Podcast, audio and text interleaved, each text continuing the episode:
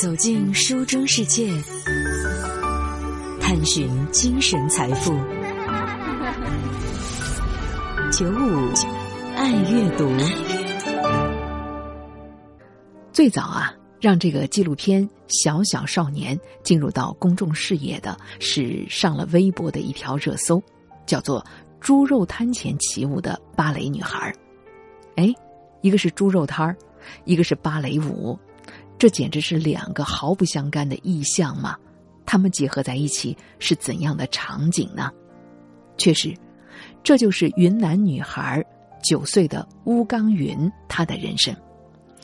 小云儿的舞蹈底子让云南大山里的老师也瞠目结舌，比如普通人得练很久才会的一字马，她看着视频啊，随便一做就会了。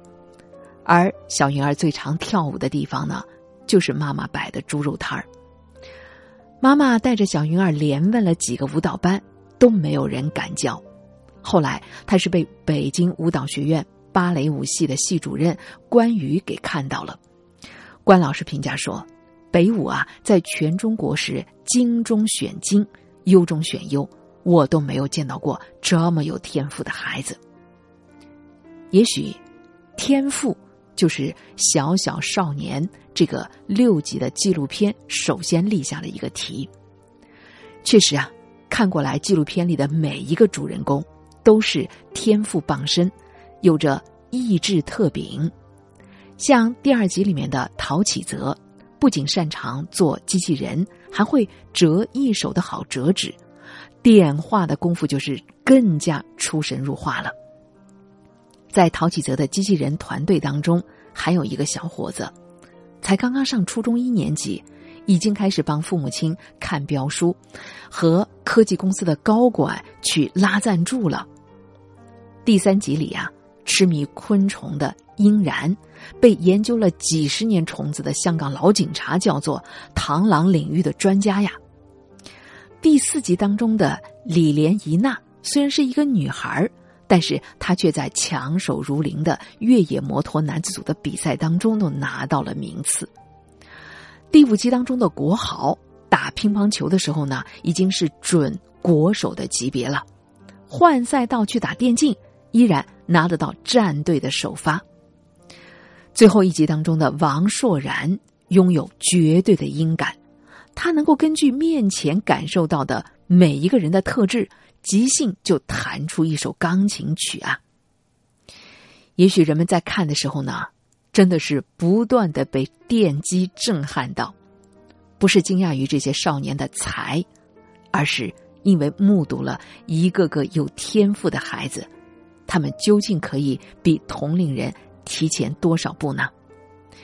机器人少年十八岁不到就已经在国际大赛上和外国的队伍玩合纵连横了，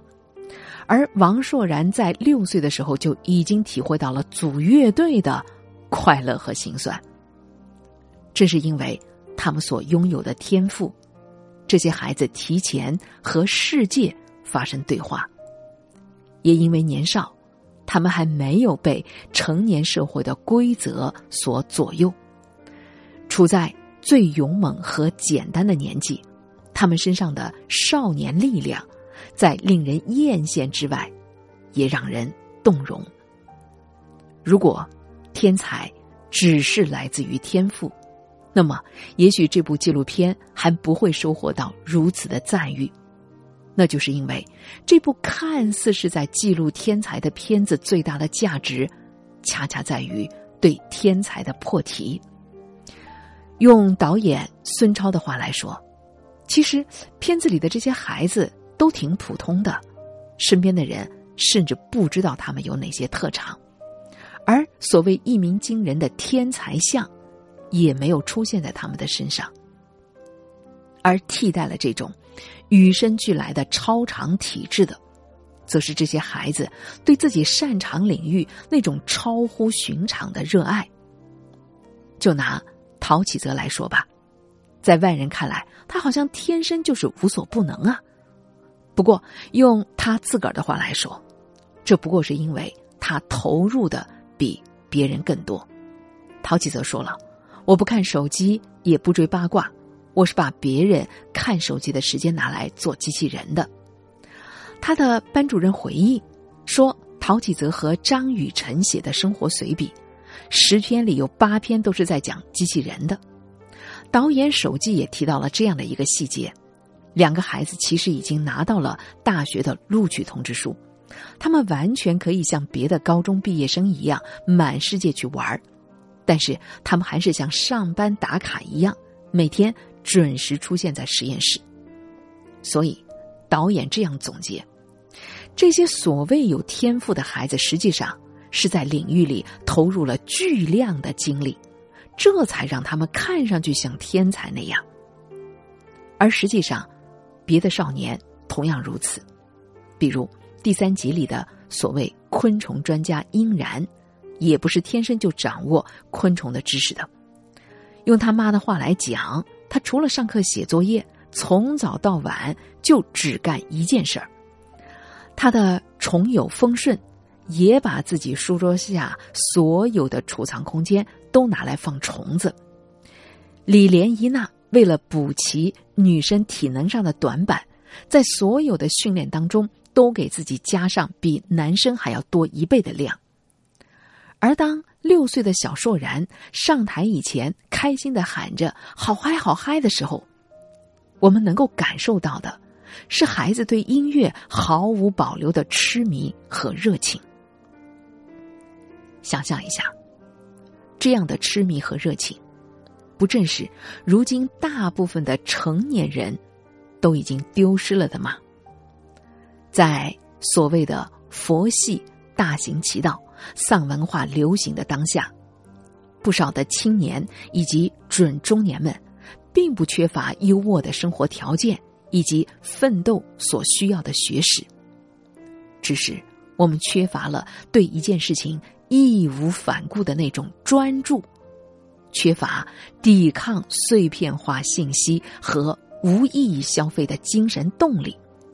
我们很少还能够像孩子那样为画上一幅画彻夜难眠，为练一个技巧废寝忘食。从这个意义上来说，这部《小小少年》里的那些孩子，反而是我们这些成年人应该去学习的榜样吧。人口普查的结果显示，从两千年到两千零一零年出生的人口大概是一点八亿，也就是我们今天讲到的零零后。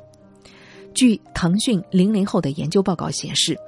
在参与调查的零零后当中，百分之七十二的人表示，比起消费和事业，在某一个领域当中的见解和成果更能够代表自己。百分之六十六的人表示会自己来做决定，而非按部就班。你看，这就是一个兴趣分众化、坚持热爱为王的时代，痴迷变成了成功最大的原动力。漫长的生命旅途中，我们与书的邂逅、重逢、眷恋与共鸣，构成了我们精神世界的一部分。夜深人静，倾听喜欢的声音，远离尘世的喧嚣，获得心境澄澈的享受。FM 九五浙江经济广播，九五爱阅读，与您共享阅读带来的心灵财富。欢迎继续锁定 FM 九五，收听在这个时段由舒心带给您的九五爱阅读，继续和大家来分享。中国新闻周刊上的这篇文章叫做《破题天才》，由破题带来的新的问题，那就是这些拥有天赋的孩子该怎么长大呢？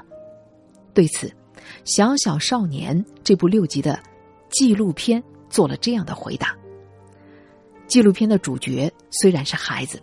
但始终埋藏着一条暗线，那就是孩子们的爸妈，比如。第三集当中，殷然的父母就是典型的别人家的父母。殷然喜欢上山抓虫子，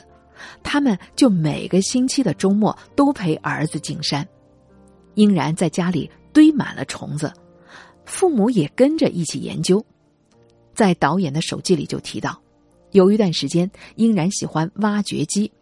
妈妈就会陪着儿子蹲在马路边，看了整整三个小时的挖掘机。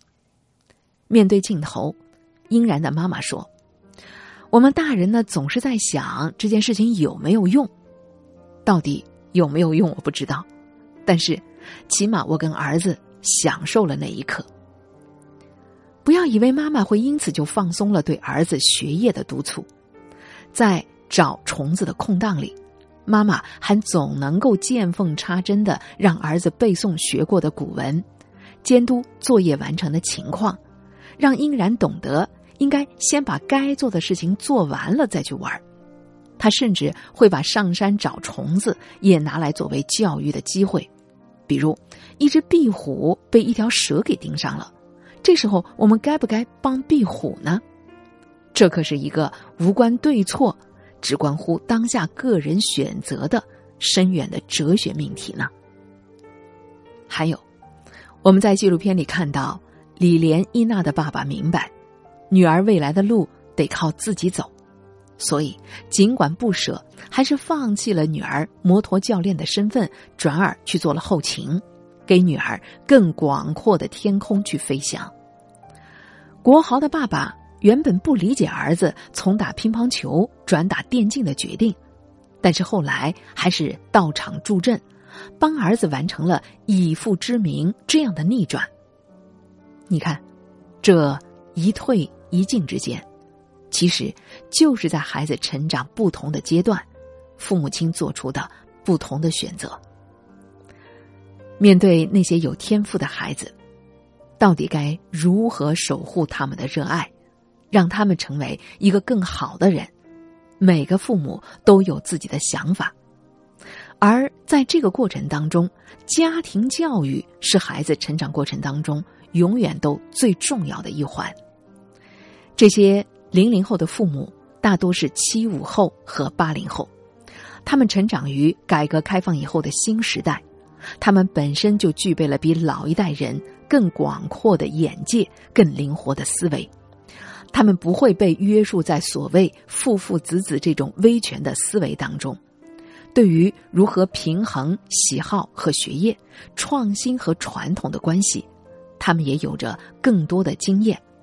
而与之相配的，还有一整套属于这一代人的教育的理念。所以，纪录片《小小少年》更大的价值在于，它探讨了关于教育这个更大的话题。这也让纪录片拥有了足够的深度，成为了解中国社会现在与未来一个绝佳的窗口。当然，归根结底，抛开所有宏大的命题不说，《小小少年》这部纪录片本身就值得被铭记，因为那些关于少年闪光的瞬间应该被记录下来。这样，也许孩子们长大以后走过的道路会不同。但是，当有一天他们选择回望的时候，还能看得到自己的起点。